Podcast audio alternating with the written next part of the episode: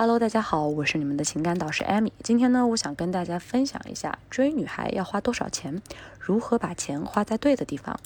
人是英雄，钱是胆。男孩子在追女孩子时的粮草就是钱。所谓大军未发，粮草先行。不论是不是要追女孩，都要先赚钱。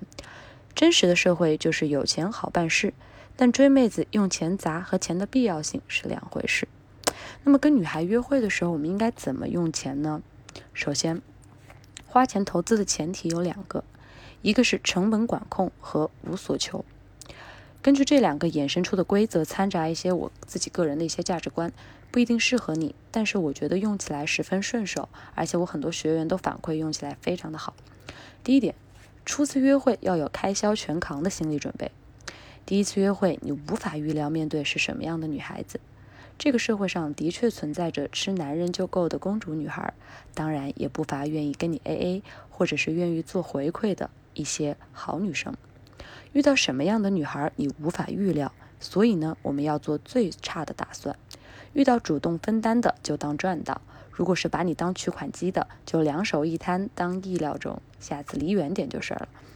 但开销全扛吃不消怎么办呢？你可能会这样问我，所以行程规划很重要。你要设计一整套的约会行程，并且能保证你在一声不吭的前提下，就可以默默支付起所有的花费。当女生想要帮付的时候，推个两下看她反应。有的女孩只是做做样子，而有的女孩会坚持 AA，或是在其他花费上说：“哎，我来。”比如啊，你付了电影票，那么她就会说呢：“哎，晚上要不我来请你吃饭。”重点在于预算我们要规划好，这个是非常重要的一个前提。第二点，我们观察一下这个女生，她会不会回馈？如果你要观察到那些有社会历练、情商很高或是家教家境很好的女生，她们其实都明白回馈可以避免男人觉得她们是一些小公主、小女孩儿，甚至更贴心的一些女生会给你等值的回馈。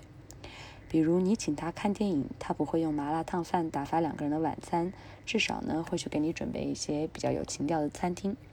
要提醒的是，如果你追的是大学生这样的女孩，就别期待她能做太多等值的回馈了。如果是追了一些小女生的话，那么你也拿出你社会人士该有的气魄，能付就付吧。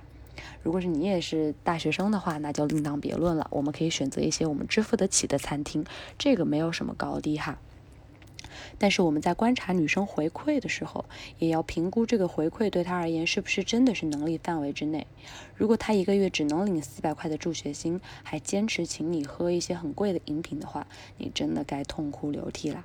在心理学上，适时的让女生投资跟付出，也是维系两人关系的一项重点。第三点，关系确认前绝对不要送礼。这也是一个非常重要的点。如果你还想要跟他继续发展的话，就不要送礼，包括专程送什么宵夜啊、饮料啊、咖啡啊，这些通通都算。礼一送，你就跟那些追求者一样被划入了同一个篮子，一头栽进了军备竞赛的死局。要做产品差异化的难度就更高了。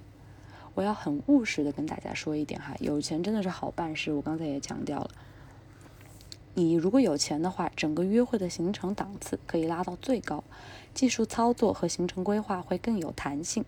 如果觉得追女生太累，懒得追，把心力花在赚钱上面，绝对是一件非常划算，也是替下一场战累积更雄厚的资本。